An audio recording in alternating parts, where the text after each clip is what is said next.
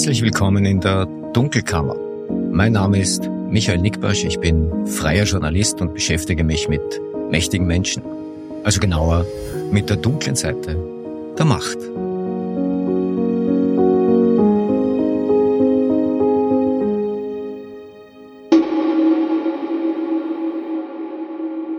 Das ist die 54. Ausgabe der Dunkelkammer und heute geht es um einen Fall, der einst die Republik erschütterte. Es ist der Fall des Jack Unterweger.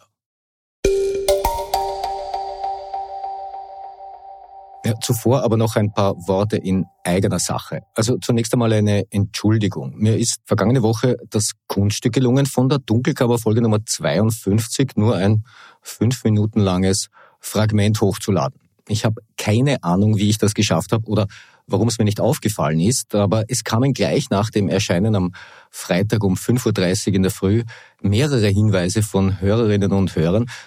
Der schnellste war übrigens Marc Mitterhuber, der hier schon einmal Props bekommen hat. Danke, Marc.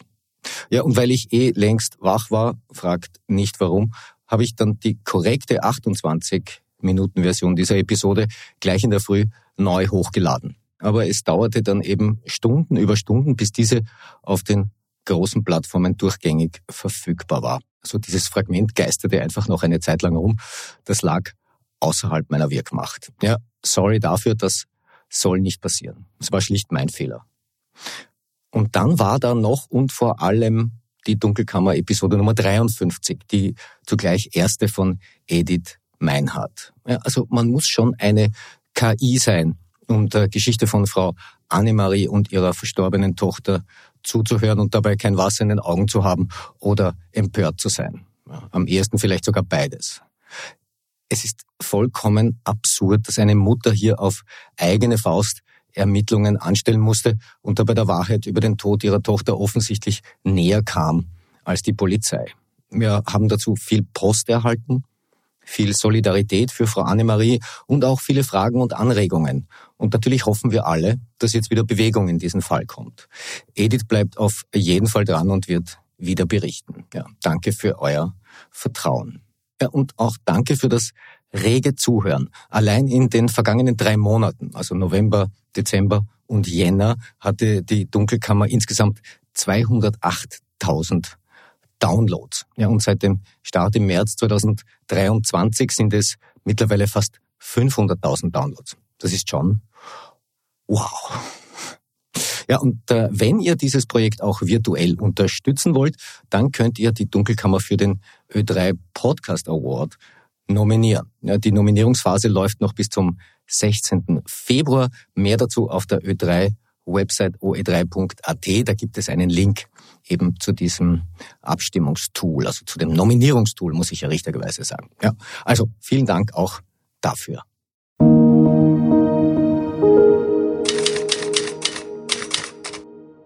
Johann Jack Unterweger. Für Leute meiner Generation ist dieser Name schon ein Trigger. Ja, für die Älteren sowieso, für die Jungen vielleicht nicht mehr ganz so. Ja, es ist ja doch alles schon ziemlich lange her. Ja, Jack Unterweger, der Frauenmörder, 1976 für einen Mord rechtskräftig zu lebenslanger Haft verurteilt, dann 1990 bedingt entlassen, dann 1994 für neun weitere Morde verurteilt, wenn auch nie rechtskräftig, weil er sich nach der Urteilsverkündung in seiner Zelle das Leben genommen hatte. Ja, Jack Unterweger, das war der mit der gewaltsamen Kindheit, der Bildungsverlierer, der kaum lesen und schreiben konnte, der dann in der Justizanstalt Stein erst zum Häfenliteraten und dann auch noch zum Darling der intellektuellen Elite und der Bussi-Bussi-Gesellschaft der 1980er und 1990er Jahre aufgestiegen war. Ja, das war damals auch seine Knastrauskarte gewesen. Jack Unterweger, das vermeintlich geglückteste Resozialisierungsprojekt in der Geschichte des österreichischen Strafvollzugs. An dem Punkt könntet ihr euch jetzt denken, ja gut, okay, Jack Unterweger steht eh alles auf Wikipedia. Was kommt der Nickbasch jetzt mit dieser längst abgehangenen Geschichte daher? So quasi ein Vintage-Kriminalfall. Das ist doch 30 Jahre plus her. Da wurde doch schon so viel darüber berichtet. Was soll da jetzt groß Neues daran sein? Ich gebe zu, mit ein wenig dieser Haltung bin ich auch an ein Buch gegangen, das eben im Molden Verlag erschienen ist. Austrian Psycho, geschrieben vom deutschen Autor und Journalisten Malte Herwig. Das Buch ist quasi die analoge Umsetzung einer Podcast-Reihe, die Malte Herwig 2022 für den Norddeutschen Rundfunk gestaltet hatte. Die hieß Jack Gierfrist Schönheiten. Hätte ich diese Podcasts gekannt, und ich gestehe zu meiner Schande, dass das nicht der Fall war, dann wäre ich beim Lesen dieses Buches nicht so überrascht gewesen. Was soll ich sagen? Ich bin ja an sich nicht leicht zu verführen, aber dieses Buch hat es getan. Ich habe es quasi in einem Satz verschlungen. Das ging runter wie Öl und das hat auch mit der Erzählform zu tun. Ja, aber eben nicht nur. Auch die acht Podcast-Folgen der NDR-Serie habe ich mir dann noch angehört und äh, Malte Herwig zeigt hier, was akribische Recherche auch in einem vermeintlich auserzählten Fall noch alles leisten kann. Er hat eine Fülle von neuen Indizien zusammengetragen, die sich zu einem großen Narrativ zusammenfügen. Ja? Jack Unterweger war erstens nie der Literat, der er vorgab zu sein. Er war bloß ein geschickter Fälscher und ein noch geschickterer Manipulator. Er hat Spiele gespielt mit den Menschen in seiner Umgebung. Ja, und äh, nicht nur das, er hat in seinem Gesamtwerk offenbar auch noch Hinweise versteckt. Heute würde man das vermutlich sowas wie Easter Eggs nennen. Ja, und Malte Herwig hat einige davon gefunden. Und darüber spreche ich jetzt auch mit ihm. Das nachfolgende Gespräch mit Malte Herwig wurde über Videoschaltung aufgezeichnet. Ich wünsche euch viel Vergnügen. Ja, und bei mir in der Dunkelkammer begrüße ich äh, Malte Herwig. Hallo Malte, danke für deine Zeit. Hallo Michael. Malte, du hast 2022 äh, für den NDR eine aufsehenerregende Podcast-Serie gestaltet namens Jack. Daraus ist äh, das eben erschienene Buch Austrian Psycho entstanden. Ja. Gehen wir mal an den Anfang deiner Arbeit zurück. Wie hat das begonnen mit dir und Jack Unterweger? Das war eigentlich schon 2008, 2009, so um den Dreh rum. Ähm, da kam nämlich eine Biografie über Jack Unterweger raus und äh, auf Englisch äh, damals noch. Ähm, das hat mich sehr interessiert. Ich bin dann nach Wien gefahren und äh, habe da eine Woche lang äh, Interviews geführt und recherchiert und mit John Leake, dem Autor dieser Biografie, gesprochen äh, und fand das einen faszinierenden Fall schon damals, äh, weil es äh, meine zwei Hauptinteressen eigentlich miteinander verbindet, nämlich Kultur und Kriminalität, Kunst und Verbrechen. Auf eine ziemlich äh, dramatische Art. Ich habe damals dann äh, äh, für das äh, berühmte Magazin Vanity Fair die deutsche Ausgabe, die glaube ich wenige gelesen haben, denn die wurde bald darauf eingestellt, habe ich äh, einen Artikel über die Geschichte geschrieben und mich dann ein paar Jahre lang nicht mehr mit Jack Unterweger beschäftigt, weil ich auch das Gefühl hatte, nach dieser Biografie äh, ist eigentlich alles erzählt. Und dann ähm, dann habe ich meinen ersten Podcast gemacht äh, über die gefälschten Hitler-Tagebücher, Faking Hitler. Ich war damals beim Stern Autor und äh, dieser Podcast war recht erfolgreich. Äh, und ich habe bei der Arbeit daran Lust auf dieses Medium Podcast bekommen und habe gedacht, wie, wie kann man guten Journalismus in Podcastform machen? Also nicht so als Laber-Podcast über irgendwelche Befindlichkeiten, sondern äh, mit investigativem Journalismus, mit Storytelling verbinden. Und vielleicht auch mit dem ein oder anderen neuen Fund an Dokumenten oder an Tonaufnahmen und habe nach äh, mir überlegt, was mache ich jetzt als nächstes für einen Podcast und dann erinnerte ich mich an diese alte Recherche. Ich hatte schon einige Kontakte ich hatte sogar noch, und äh, das ist für uns Journalisten ja nie was Schlechtes, ich hatte noch ein paar hundert Seiten Kopien von Akten, die ich damals 2008 gemacht hatte. Hatte also eine sehr gute Grundlage und äh, habe auf der Basis dann angefangen zu recherchieren, habe mir einen Plan gemacht, mit dem ich alles sprechen möchte und vor allem auch, was ich Neues machen möchte. Was, was ist überhaupt, warum soll man jetzt noch einen Podcast über Jack Unterweger machen und dann ein Buch schreiben, Austrian Psycho, was jetzt erschienen ist. Mich interessiert, äh, mich interessierte vor allem, wie dieser Jack Unterweger angeblich zu einem Schriftsteller werden konnte. Also die Morde ist klar, die sind spektakulär äh, und brutal und aufsehenerregend gewesen. Äh, Serienkiller haben ja äh, überhaupt äh, in den letzten Jahren so eine Art popkulturellen Status bekommen, wie seit Ted Bundy nicht mehr, ähm, was teilweise schon ziemlich fragwürdig ist, weil es äh, schon was sehr, also ich finde, was, was Boulevardmäßiges, Sensationelles an sich hat. Ich wollte aber nochmal eigentlich äh, zurück zu, ähm, äh, zu, zu der Vorgeschichte dieser Taten. Was hat ihm diese Taten, diese schrecklichen Morde überhaupt ermöglicht? Und da ist mir dann Jack Unterweger der Hochstapler begegnet. Der Mann, der als kleines Würstel im Gefängnis ganz unten nach seiner ersten Verurteilung äh, auf lebenslang für den Mord der deutschen Margret Schäfer, der ganz unten in der Gefängnishierarchie in der Justizanstalt Stein stand und sich überlegte, okay, wie komme ich hier wieder raus? Und er hat sich gesagt, äh, ich muss ein Star werden, holt mich hier raus. Und äh, erstaunlicherweise hat es geklappt. Und wie das möglich war, darum geht es in meinem Podcast und meinem Buch. Das ist wirklich ein ganz erstaunlicher Twist, ähm, den du ja nicht vorausahnen konntest. Nicht? Also ähm, mit mit welcher Erwartungshaltung kann man an ein solches Projekt rangehen, wenn man dann, wie du es wirklich gemacht hast, alle Achtung dafür wirklich viel Arbeit investiert und immer das Risiko hat, am Ende draufzukommen, doch nur ein totes Pferd geritten zu haben? Also als Einzelkämpfer äh, ist das natürlich immer äh, ein großes Risiko, das stimmt. Ähm, und gleichzeitig erstmal, ich war nicht nur Einzelkämpfer, ich habe das zwar alles allein recherchiert, aber ich hatte natürlich, weil ich diesen Podcast für den NDR gemacht hatte, äh, einen großen Sender im Hintergrund, der das alles ganz toll produzieren konnte.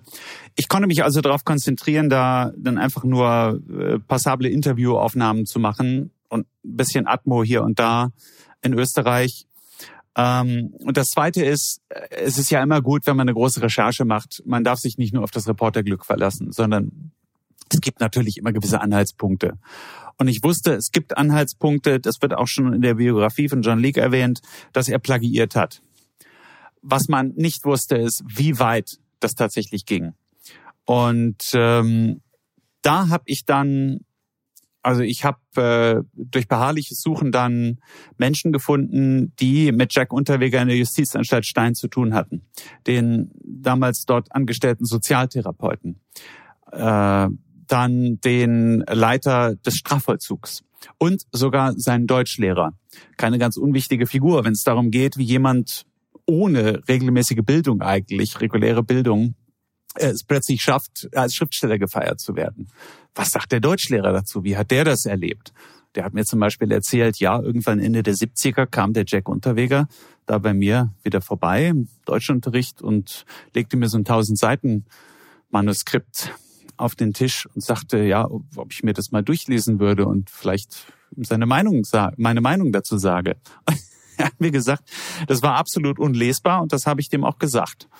So, und dass ich damit nichts zu tun haben möchte. Okay. Also er war schon mal nicht der Ghostwriter. Aber man sieht, was ja auch nahe liegt. Ich meine, woher soll der Unterweger es haben? Ja, wenn er keine, wenn er nicht aufs Gymnasium gehen konnte oder durfte oder äh, diese schwierige Kindheit hat, die viele hatten damals.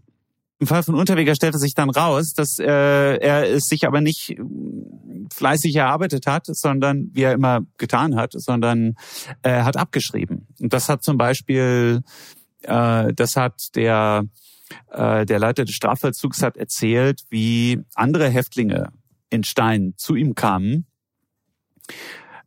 Unterweger war nämlich nicht der einzige Schriftsteller. Also in Stein ging es ein bisschen zu wie in Klagenfurt.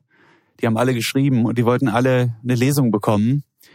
Äh, und das Klagenfurt hintermauern, äh, das äh, lief dann so ab, dass andere äh, Häftlinge zum Leiter des Strafvollzugs kamen und sagen, also Herr, Herr Oberstleutnant, äh, der Unterweger, wissen Sie, wo der das her hat? Das hat er hier aus dem Magazin abgeschrieben. Also so eine klassische Plagiatoren-Hochstapler-Geschichte. Er hat es aber geschafft, damit durchzukommen, weil er dann irgendwann, weil er sich so gut präsentieren konnte, ja, äh, zum auch zum Zugpferd wurde für die Interessen der österreichischen Justiz, die äh, auf eine Reform des Strafvollzugs aus war, des Anstaltsleiters, der ein Paradebeispiel dafür brauchte, und der ja, Intelligenzia und äh, der Kunstwelt in Wien und Graz und anderswo, die am Beispiel Unterweger meinten, einen Menschen zu haben vor sich, der durch Literatur zu einem besseren Menschen äh, wurde. Also sich schreibend resozialisiert hat und doch nun bitte sich in der draußen in Freiheit wieder bewähren können solle.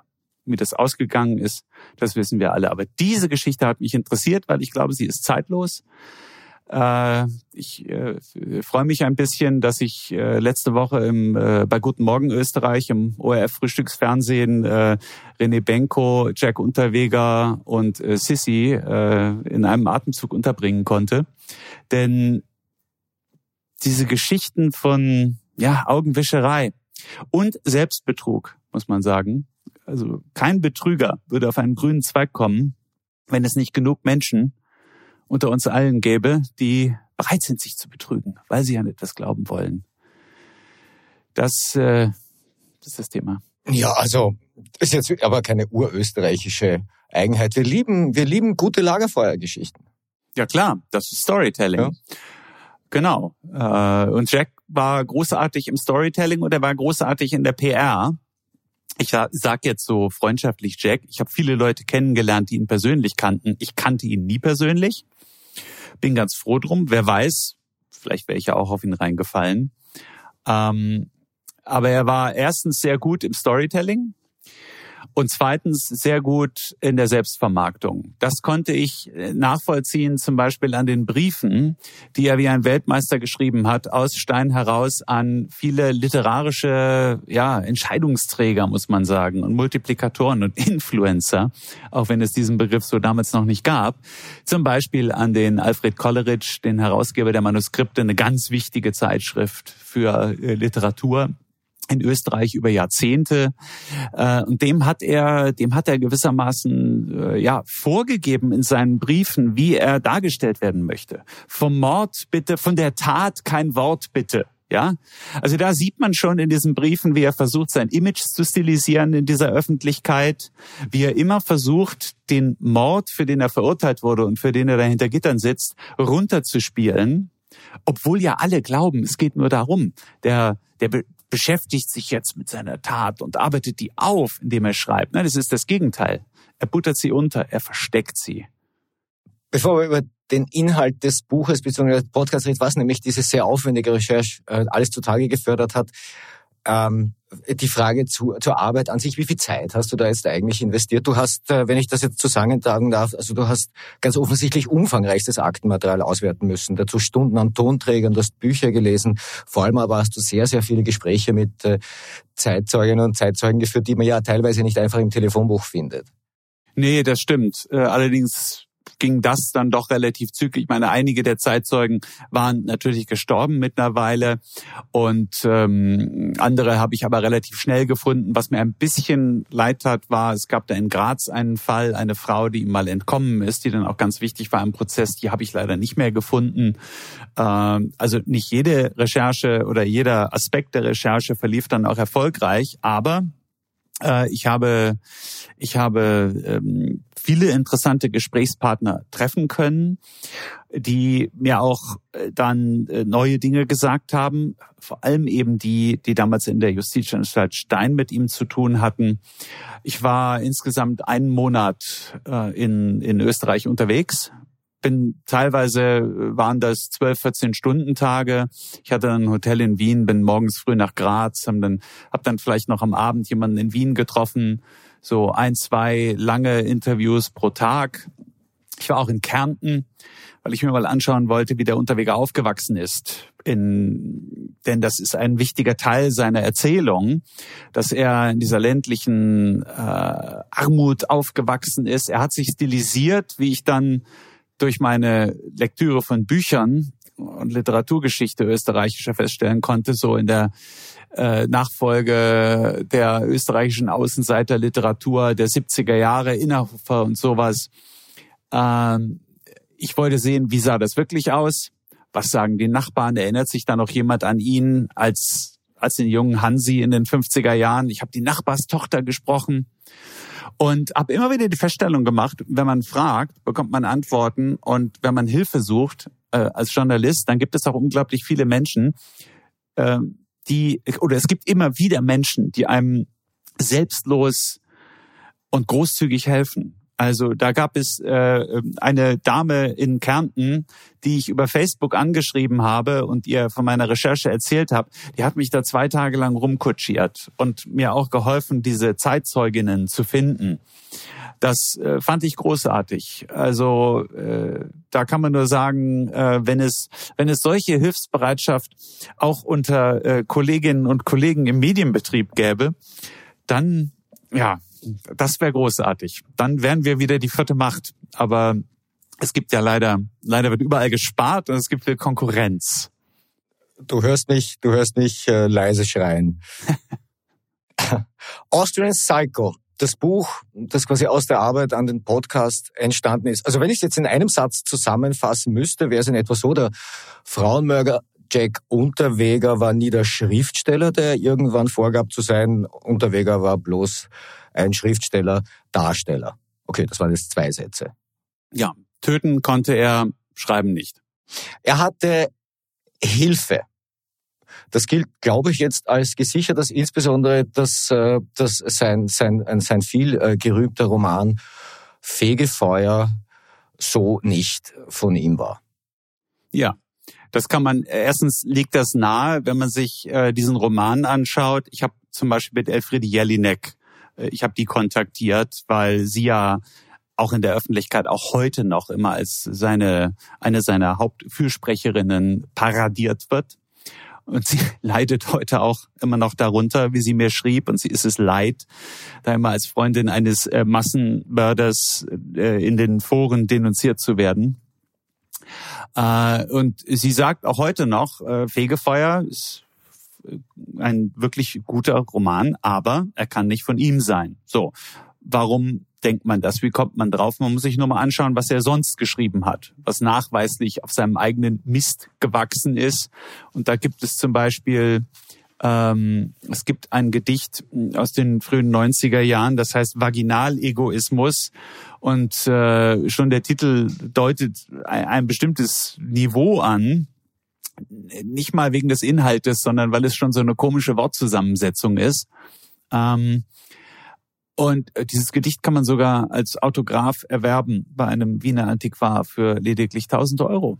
Also, liebe Zuhörerinnen und Zuhörer, wer äh, in diesem Jubiläumsjahr ein Stück Jack Unterweger Lyrik, echter Unterweger Lyrik sein eigen nennen möchte, kann hier zuschlagen. Äh, ich werde nicht bezahlt für diese Werbung, aber ich unterstütze gerne Antiquare und andere vernachlässigte Branchen.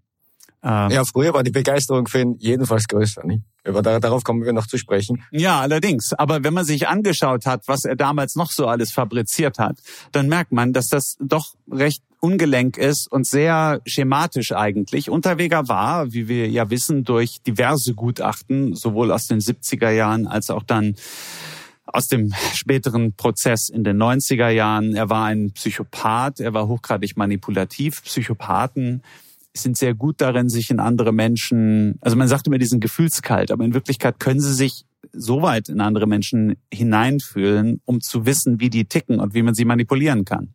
Und Unterweger schaffte das nicht nur bei seinen Opfern, die er ja irgendwie dazu bewegen konnte, zu ihm ins Auto zu steigen und sich dann fesseln zu lassen, so dass sie hilflos waren, sondern er schaffte das eben auch bei diesen Intellektuellen. Er hat ihnen gegeben, was sie haben wollten. Und ähm, dazu hat er sehr schnell begriffen, ich glaube, das erklärt auch diesen äußerlichen Erfolg. Er hat sehr schnell begriffen, wie er bestimmte literarische Muster bedienen kann.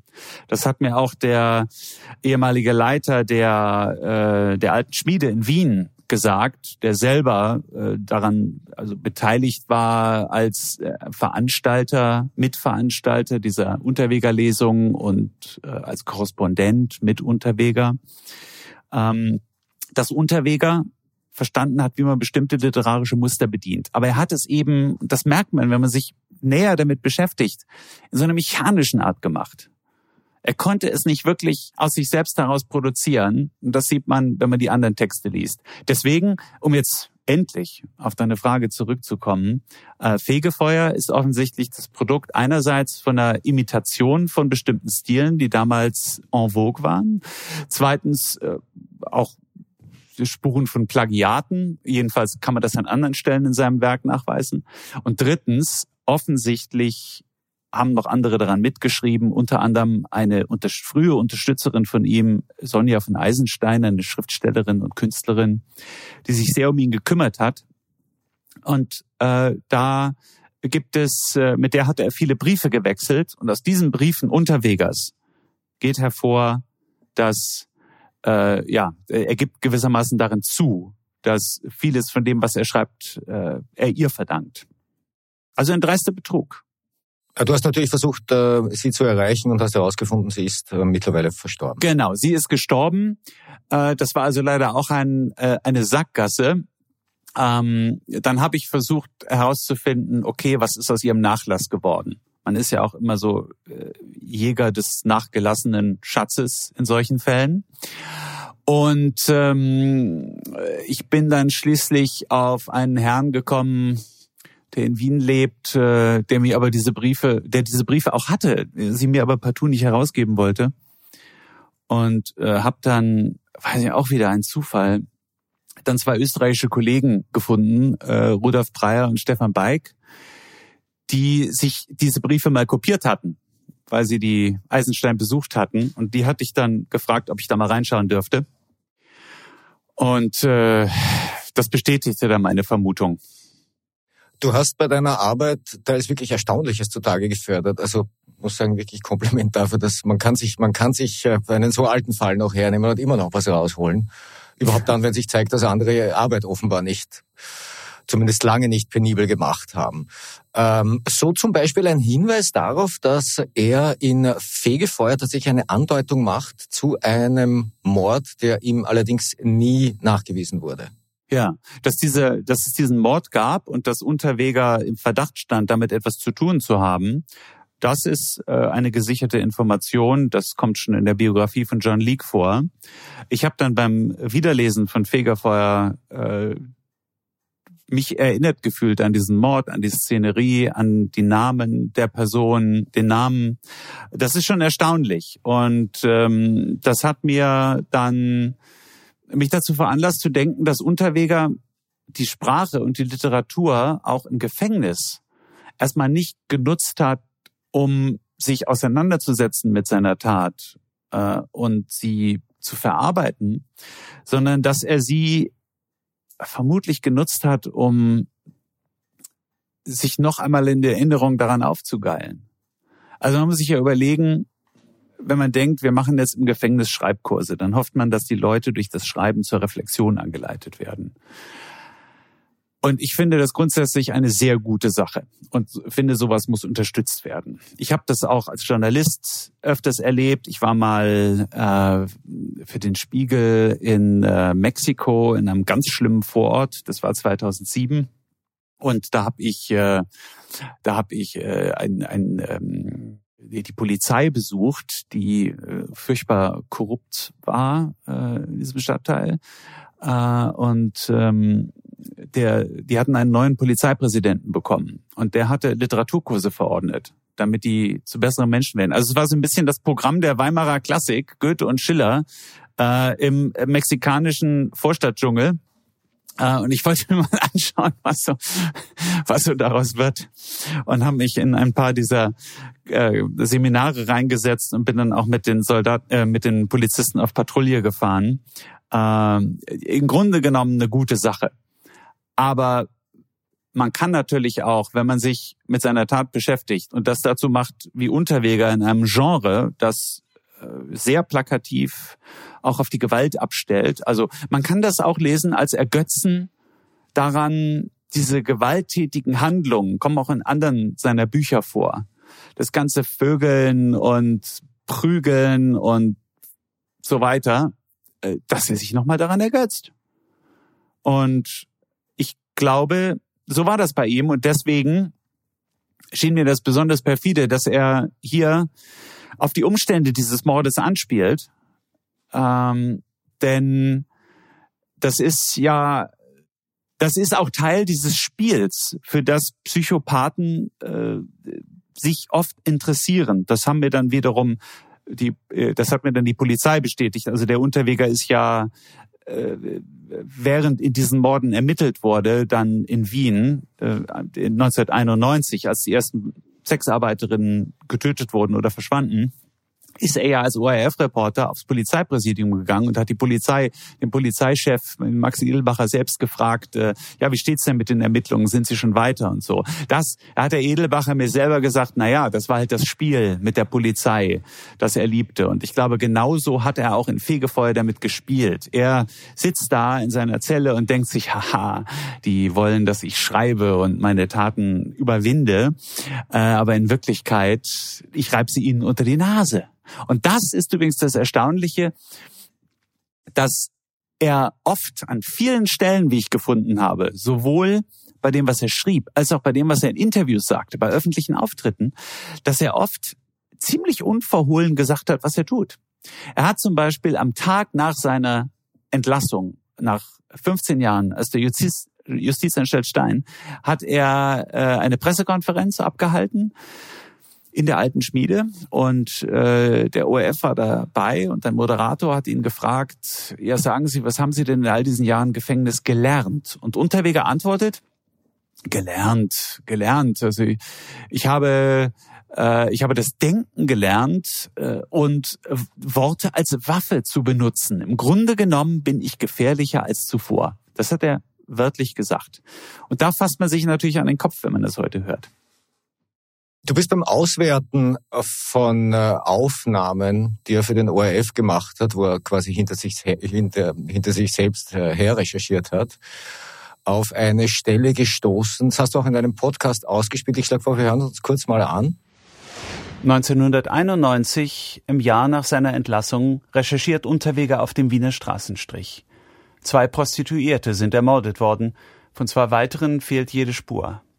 Jack Unterweger fragt die Sexarbeiterinnen, ob sie Angst vor dem Mörder haben, der anscheinend alle zwei Wochen in der Gegend zuschlägt. Hier spricht er mit Sabine, die genau dort steht, wo eine ihrer Kolleginnen verschwunden ist. Und man kann ja nicht zu Hause bleiben und warten, bis der erwischt wird. Sie haben zwei der gefundenen Opfer persönlich gekannt, die eigentlich auf dem Standplatz ihrem mm, Mörder in die Hände gefallen ist ja, ähm, Mörder. Ja, also da kommt ins Stottern. Du hast für deinen Podcast dann auch den früheren Chef des Sicherheitsbüros befragt, Max Edelbach, und er sagt, das war ihm tatsächlich überhaupt nicht aufgefallen damals. Es ist überhaupt niemandem je aufgefallen. Also äh, die Polizei hat natürlich auch was anderes zu tun, als Radiosendungen anzuhören. Ich will hier nicht als derjenige auftreten, dem das alles damals äh, aufgefallen wäre. Man kann sich nur im Nachhinein, äh, aber eben trotzdem nur an den Kopf fassen. All diese Auffälligkeiten, dass, wie wir heute wissen, der Mörder damals, als er als vermeintlicher Reporter für den ORF auf dem Straßenstrich da an der Felberstraße, Maria-Hilfer-Straße recherchiert und die Sexarbeiterinnen befragt äh, äh, und das Wort Mörder fällt. Er sagt, sie kannten ja äh, eine der Frauen, die hier an ihrem Standplatz vom M M Mörder. Das ist ja nennt es Küchenpsychologie, aber mich macht es zumindest erstmal misstrauisch, um es mal so zu sagen. Es ist ein weiterer Mosaikstein in dieser unglaublichen Geschichte. Äh, und ich meine, das ist jetzt ein sehr weiter Bogen, ja. Aber äh, es gibt ja auch heutzutage äh, sehr prominente Menschen in der Öffentlichkeit, Politiker, die Dinge ganz direkt ansprechen und man denkt sich fast gar nichts dabei. Vielleicht auch durch eine gewisse Abstumpfung. Aber sicher auch, weil keiner mehr sich die Zeit nimmt, um Worte auf die Waagschale zu legen. Heute ist alles ein großes Gedröhne und Geplapper. Ich glaube aber gerade, dass äh, Leute wie wir, also Menschen im Medienbetrieb, dass es unsere Aufgabe ist, äh, doch nochmal zu sagen, nein, äh, Worte haben Gewicht und wir können nicht äh, einfach jede Art von Rede in der Öffentlichkeit durchgehen lassen. Und damit meine ich nicht Zensur. Auf keinen Fall. Äh, ich meine damit Diskussion. Ich meine, sagen, Moment mal, dass man die Leute bei ihrem Wort nimmt. Ja, Trump ist das beste Beispiel dafür, der der schraubt, äh, also der eskaliert seine Begriffe immer weiter bis äh, in die Nähe von, äh, von Nazi-Rhetorik und äh, Hitlers Mein Kampf äh, und hofft da auf eine große Abstumpfung. Und ich finde, gerade wir Journalisten müssen dem etwas entgegensetzen, indem wir sagen, nein, diese Worte haben eine Bedeutung. Beim Lesen des Buchs, beim Hören des Podcasts habe ich mir versucht vorzustellen, wie die Welt ausgesehen hätte, wenn Jack Unterweger damals schon Social Media gehabt hätte. Tja, also ich, ähm, ich habe ja ein neues Wort erfunden und zwar für das, äh, für das, um das Niveau von Jacks äh, Plagiieren äh, zu beschreiben. Also eigentlich diese Schreibmaschine, in die er sich verwandelt hat in der Haft. Äh, Jack GPT. Ich glaube, so ungefähr äh, der hätte einen Text nach dem anderen rausgehauen und natürlich wäre alles sehr noch mehr an der Oberfläche gewesen. Äh, es wäre für ihn perfekt gewesen äh, als als Verkleidung. Und ich fürchte auch, oder man hätte ihn noch mehr gefeiert mit noch äh, schlichteren Gründen. Du hast mit den Kriminalisten gesprochen.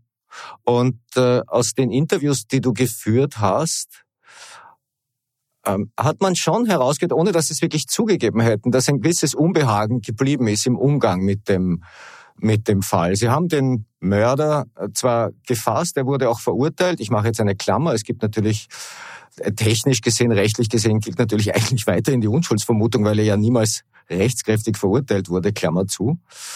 Ähm, wie hast du das denn erlebt bei deinen Recherchen, bei den Interviews, insbesondere mit den, mit den Kriminalisten?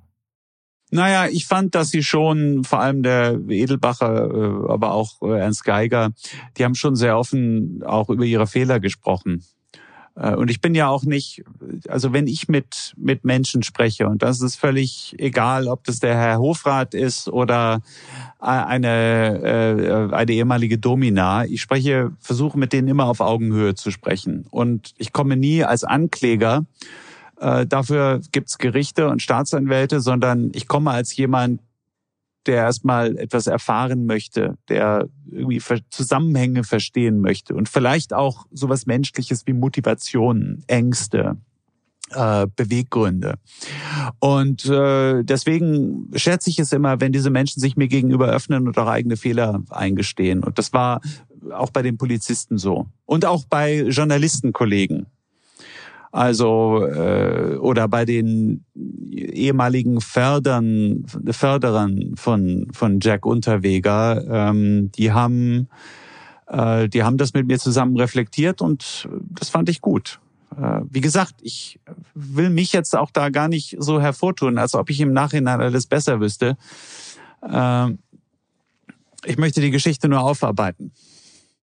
Im Rückblick muss man sagen, es hätte vermutlich am Ende gereicht, wenn äh, seine Fördererinnen und Förderer vielleicht das Einvernahmeprotokoll ähm, der Begleiterin, die er damals gehabt hat bei seinem ersten Mord, ähm, gelesen hätten. Das ist derart beklemmend, was sie schildert. Du hast, das, du hast in deinem Podcast daraus zitiert und das erzählt so viel, dass nichts davon, das später publiziert wurde, erzählen könnte.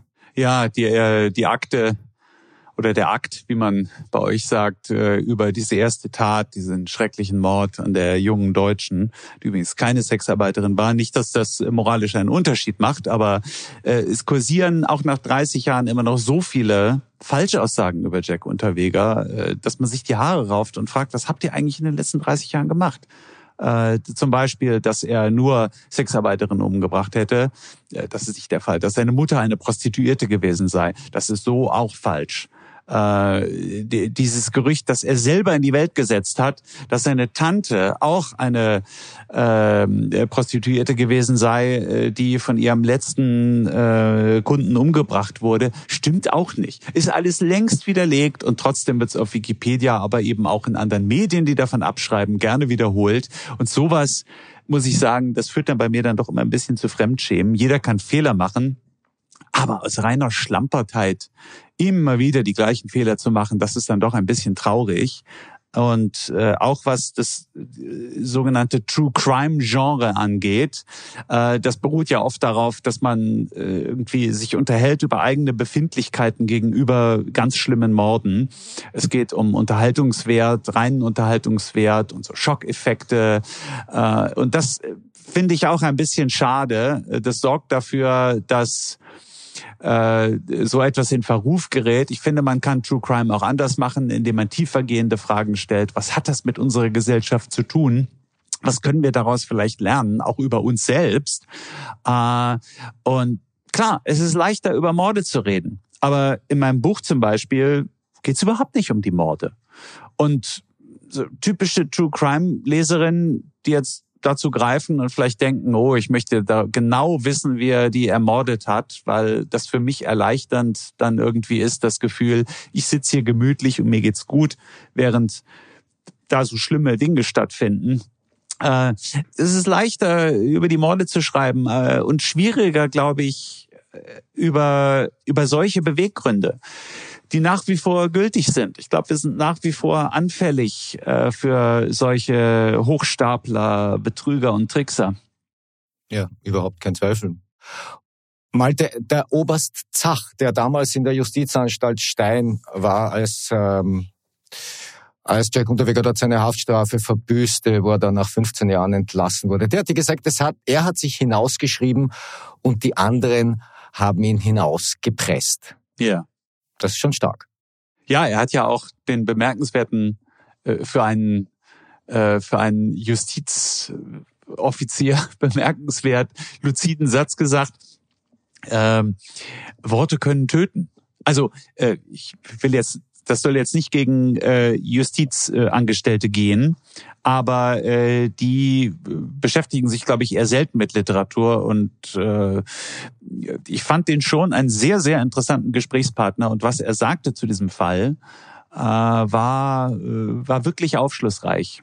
Also äh, sowohl im Podcast als auch dann im Buch habe ich ihn deswegen ausführlich zitiert.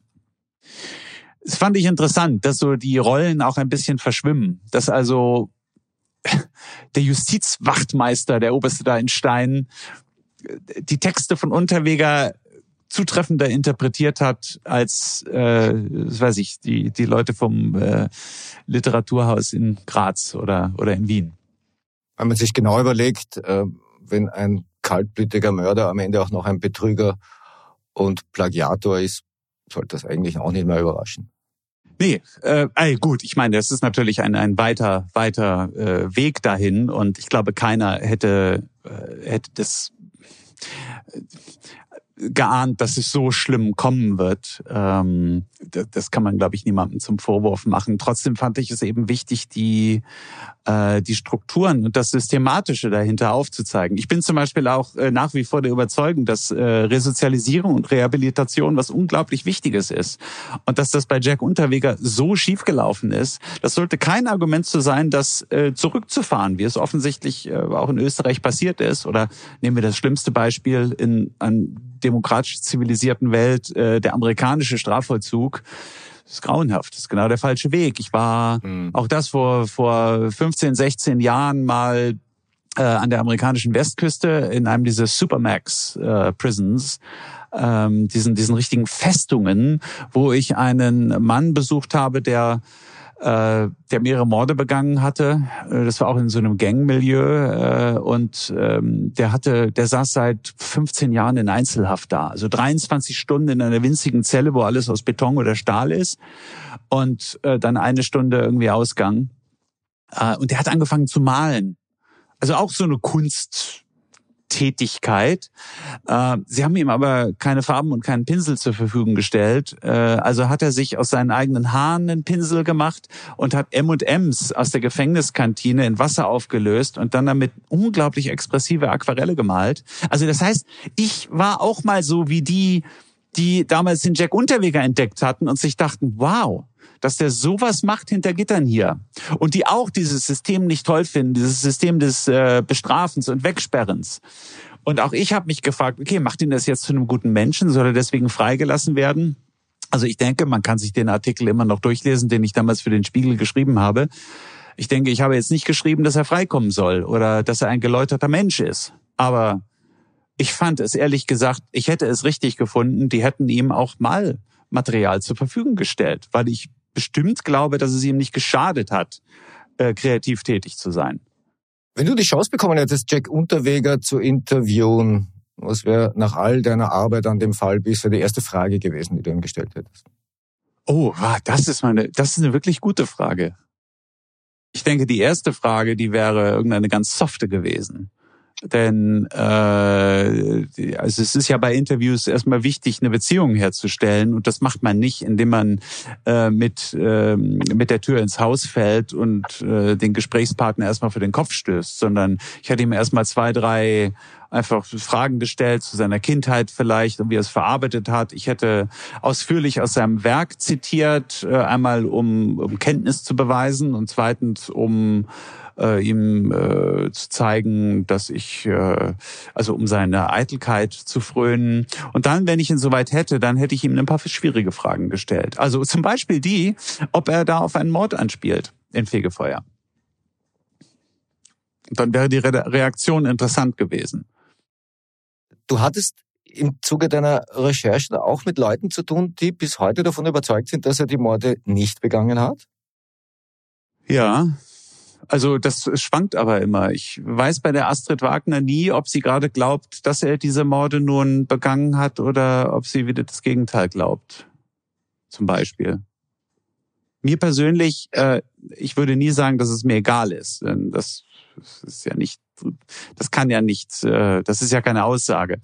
Ähm, ich, das Urteil ist nicht rechtskräftig, wie du vorhin schon sagtest.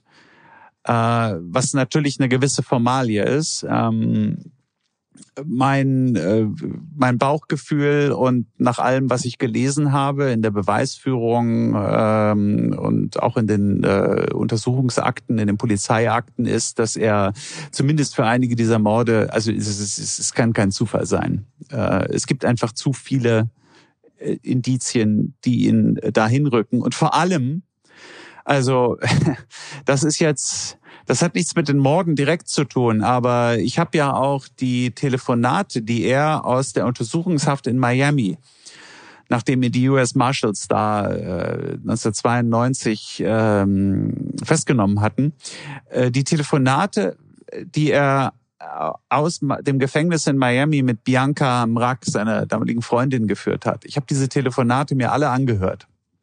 Die wurden nämlich aufgenommen damals. Äh, und das war absolut frappierend. Das war ein unglaublich interessanter Einblick, den ich sonst nirgendswo hatte, durch dank dieses Materials.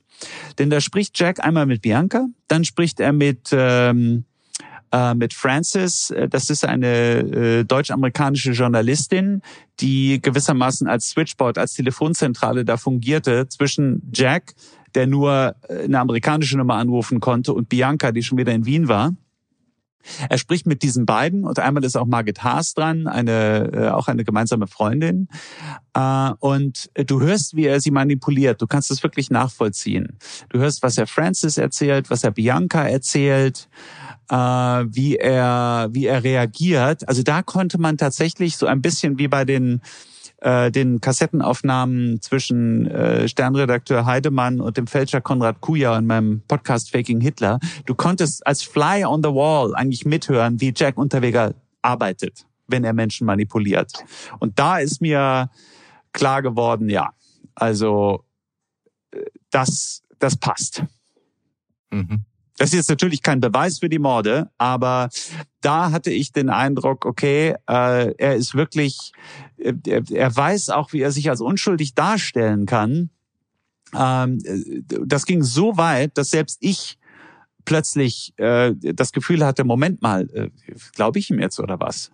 Und im nächsten Moment erwische ich ihn bei einer dreisten Lüge und Manipulation und denke mir, huh, Schwein gehabt. Okay, nee, ich traue ihm überhaupt nicht über den Weg. Das Entscheidende ist natürlich, was die Morde angeht, ist, äh, ist die Ermittlungsarbeit, ist die Anwalt der Staatsanwaltschaft und vor allem der Gerichtsprozess, in dem das ja nun nach Regeln der Rechtsprechung und des Rechtsstaates verhandelt wird, ob jemand schuldig ist oder nicht.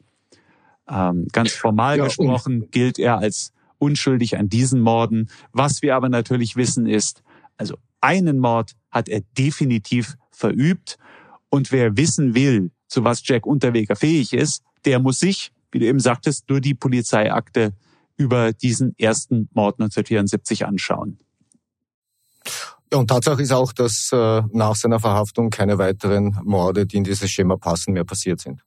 Ja, offensichtlich nicht. Allerdings, da muss man natürlich auch sagen, ähm, Sexarbeiterinnen sind vielleicht neben Kindern, äh, aber Sexarbeiterinnen sind auch durch ihre Anonymität eigentlich gerade auf dem Straßenstrich die leichtesten Opfer.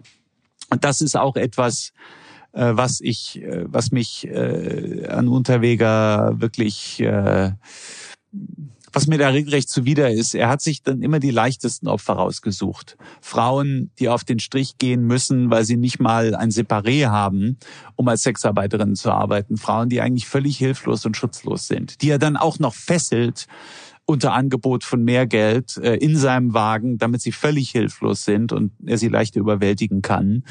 Das ist äh, etwas besonders Trauriges und natürlich gilt auch für die damalige Zeit, dass solche Morde äh, an Sexarbeiterinnen vielleicht mit etwas weniger Nachdruck äh, auch verfolgt wurden, sowohl medial als auch möglicherweise polizeilich, als der Mord an einer Apothekerin. Ja, ähm, und deswegen, das möchte ich jetzt gar nicht beurteilen. Das habe ich mir auch nicht äh, zum Ziel gemacht, nun rauszufinden, ob dem Unterweger noch ein, zwei ungeklärte Morde zugeschlagen wurden oder ob er noch ein, zwei andere ver, äh, äh verübt haben könnte. Das, äh, das ist ein anderes, ein weites Feld. Aber ich glaube eben, dass er ähm, dass er diese verübt hat und vor allem, dass er es raffiniert geschafft hat, sich so darzustellen, dass, dass er überhaupt wieder in die Lage kam, diese Morde zu verüben. Übrigens findet man auch, wenn man sich seine Tagebücher anschaut, ähm, die Art, wie er über sexuelle Begegnungen äh, schreibt. Und ich habe ja das mittlere Kapitel in meinem Buch heißt, äh, das ist gegliedert nach Dantes äh, göttlicher Komödie. Das mittlere Kapitel ist das Paradieskapitel. Ähm, dieses Paradieskapitel, äh, wenn du nach 15 Jahren Knast äh, rauskommst, ich kann das schon nachvollziehen, dass du dich dann auslebst, aber äh, er hat die Frauen schon wirklich ausgebeutet, muss man sagen. Kommen wir noch zur Erzählform deines Buches. Ist recht überraschend. Also ich, ich, ich halte ein Buch in Händen, da steht vorne drauf Malte Herwig ähm, als Autor und dann schlage ich auf und stelle fest, Malte Herwig hat dieses Buch gar nicht geschrieben, sondern eigentlich eher ein österreichischer Literat, sage ich mal, der selbst zu den Supportern von Jack Unterweger gehört hat und jetzt erkennbar mit sich ringt. Und Malte Herwig selbst ist eigentlich hauptsächlich der Typ, der äh, mit Kaffee und Zigaretten vorbeikommt, durch, durch die Szene huscht und immer wieder mal anmerkt, dass er in Akten etwas gefunden hat. Wie bist du auf diese Idee gekommen? Ja, ich, äh, ich dachte mir, ich habe ja schon immer diese Rolle so ein bisschen als als als Outlaw und Outsider. Ähm, äh, als Deutscher, der da sich äh, auf, auf österreichisches Hoheitsgebiet begibt, auch kulturelles Hoheitsgebiet. Ich habe 2010 die Biografie von Peter Handke geschrieben und äh, hatte schon den Eindruck, dass das für einige äh, bei euch im Land eine Grenzverletzung war, dass so ein Deutscher die Biografie von unserem Peter Handke schreibt. Ähm, das hat mir aber immer wahnsinnig viel Spaß gemacht. Und ich glaube ehrlich gesagt, dass mir diese Außenseiterposition äh, nur Vorteile gebracht hat. Es ist ein großer Vorteil, auch im Medienbetrieb ein Outsider zu sein. Erstmal können dich die Leute nicht so genau einschätzen und vorherberechnen, was du machst. Zweitens hast du weniger Verpflichtungen, bist weniger gefangen in diesen Strukturen und hast mehr Freiheit. Und das kann man gut nutzen. Äh, und diese, diese Außenseiterposition, die habe ich auch in dem Buch eingenommen. Vielleicht auch ein bisschen selbstironisch. Äh, aber ich wollte auch selber nicht, ich konnte ja nicht in, in Ich-Form von irgendwelchen Begegnungen mit Jack schreiben. Das wäre völlig unlauter gewesen. Ich habe ihn ja nie getroffen. Ja, äh, lieber Malte, vielen Dank für dieses äh, Gespräch, vielen Dank für deine Arbeit. Ich habe äh, ähm, wahnsinnig viel Neues gelernt bei einem Fall, von dem ich selbst dachte, ich wüsste schon einiges zumindest als, als, quasi als, als junger Mensch, der ich damals war, als das passiert ist. Ja, liebe Hörerinnen und Hörer, Austrian Psycho von äh, Malte Herweg erschienen im Molden Verlag, jetzt im Buchhandel, lesenswert. Ja, und lieber Malte, vielen Dank fürs Kommen. Das war die heutige Ausgabe der Dunkelkammer und ich hoffe einmal mehr, es hat euch gefallen. Feedback und Informationen gerne an redaktion.diedunkelkammer.at. Freue mich über konstruktive Kritik. Hinweise werden wie stets vertraulich behandelt. Bleibt mir gewogen. Ihr hört von mir.